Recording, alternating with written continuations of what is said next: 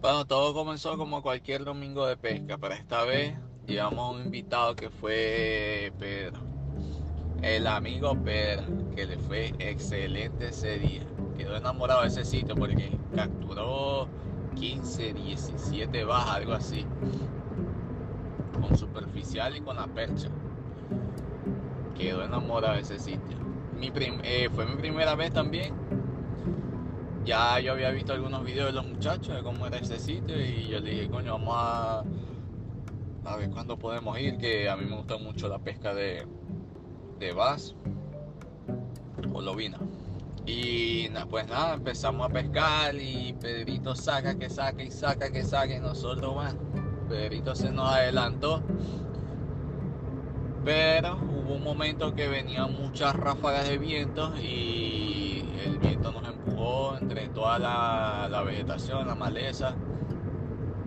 Y entre esa vegetación, yo estaba, yo estaba pescando con superficiales, con señuelos que nunca había usado arañitas, sapitos. Y pues yo dije, no, voy a poner los gusanitos de plástico, que son buenos para las lobinas. Y en uno de esos lanzamientos pegué un bass de 5 libras, 5 libras 45. Y eso me puso a pasear por todo ese lago cuando lo enganché y vi que me le dio la vuelta, me, dio la vuelta, me dio varias vueltas pues por el lago, yo dije, no, esto sí es grande. Y ya cuando lo vi acercándose a la superficie, yo dije, no, esto tengo que sacarlo con una net si no lo voy a perder. Y al mismo momento, casi que 5 o 10 minutos después, eh, mi compañera de pesca y del team Jesús también sacó un un de 5 libras 25 y casi que al mismo tiempo, sí, 5 minutos. Esos dinosaurios estaban ahí, todas esas lobinas, esos, esas lobinas gigantes, andaban todas juntas ahí. Casi que 5 minutos después, Eury sacó el de él, también 5 libras algo, no recuerdo cuánto fue el algo. Y bueno, después que nos tomamos la foto y tal, los liberamos yo me voy para otra maleza que estaba por ahí cerca y mi primer lanzamiento fue fue hacia unas piedras y he sacado un bonfin de 10 libras y media 10 libras punto 5 ese animal saltaba y daba vuelta porque ese ese pez se caracteriza por pelear y dar vueltas así como un cocodrilo saltar, pero a unos saltos enormes. Y nada, cuando quería meterlo en la net, no, no podía, demasiado pesado. Y brincaba y se movía y, y, esos peces son, ellos pueden respirar bastante tiempo fuera del agua, así que para cansar ese pez hay que, hay que darle bastante.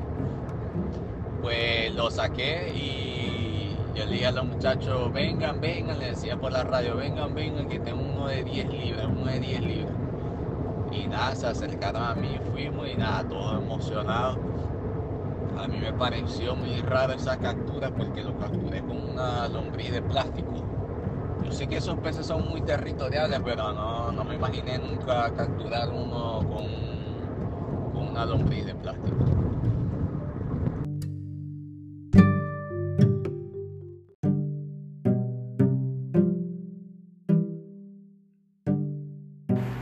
Hola, ¿qué tal mis panas? Yo soy Héctor Pérez y estas son las historias de pesca convertida en podcast, donde tú mismo vas a ser el protagonista de tus historias. Todo el que nos cuente las historias las vamos a vivir así como esta que nos están contando en este episodio.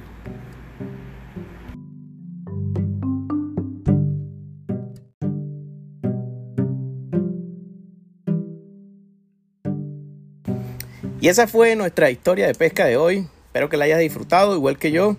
Y ya sabes que me puedes seguir en mis redes sociales, en Instagram, arroba Héctor Pérez Pescando, en YouTube con el mismo nombre. Y estamos Hashtag activos con la pesca.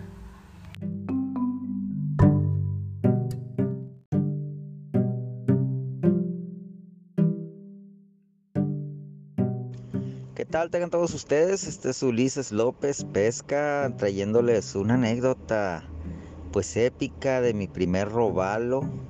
Mi primer robalo cuando yo decido ir a buscar mi primer robalo a como diera lugar, pues me llevo a uno de mis mentores, de mis maestros, el señor Mickey Coreano, muy famoso aquí en esta área. Le digo, Mickey, quiero ir a sacar mi primer robalo.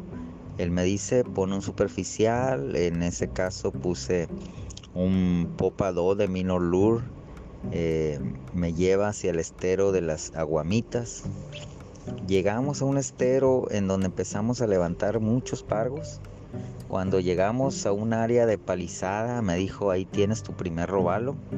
En eso hago el lanzamiento bien cantado. Este, me dice, está a un ladito del palo, tira, no tires sobre el palo. En cuanto cae el, el señuelo, ¡pau! Viene la explosión en el agua con aquella furia y empieza el brinco del robalo con aquella emoción. Estira la línea y bueno, empieza a nadar a favor, empieza a nadar hacia los lados tratando de soltarse el señuelo. Cuando ya lo veo encestado en la red, pues salto de emoción, mi primer robalo. Ese día este, salimos de ese estero con rumbo a otro estero ya para regreso a, a puerto. Cuando damos con un estero lleno, lleno de robalos, el, el primer robalo se convirtió en 10 robalos en un solo día. Fue un día épico de pesca de robalos, agarramos bastantes robalos, pero lo, lo fuera de común, lo, lo fuera de lo, de lo racional como pescadores es que a, él le quitaron un señuelo, un ral trap de media agua, uno de los robalos, grandes los robalos, estamos hablando de robalos de 3, de 4, de 5 kilos, le roban un señuelo, le rompe la línea, y él lo declara ahí en ese rato, dijo, mañana vengo por ti. Yo vi el señuelo que se lo quitó, vi que con qué señuelo estaba pescando. Él volvió al día siguiente a pescar en esa misma área, más o menos a la misma hora, y prende ese mismo robalo que le quitó el señuelo. Cuando él me enseña a los dos, tres días, me enseña el señuelo, mira, te dije que iba a volver por el robalo que me había robado mi señuelo no lo podía creer. Si mis ojos no lo hubieran visto, no lo hubiera tenido el Señor en mi mano, no lo hubiera creído. Así de, interesantes son los días de pesca en el mar, en el estero. Cada día es diferente, cada día tiene su magia, cada marea trae cosas nuevas, cada marea trae pescado nuevo y bueno, es lo interesante de la pesca en el estero, no sabemos con qué nos vamos a topar, pero de qué es eh, muy, muy y y muy interesante es que tenemos que estar bien atentos a lo que el mar nos, nos detrae cada día.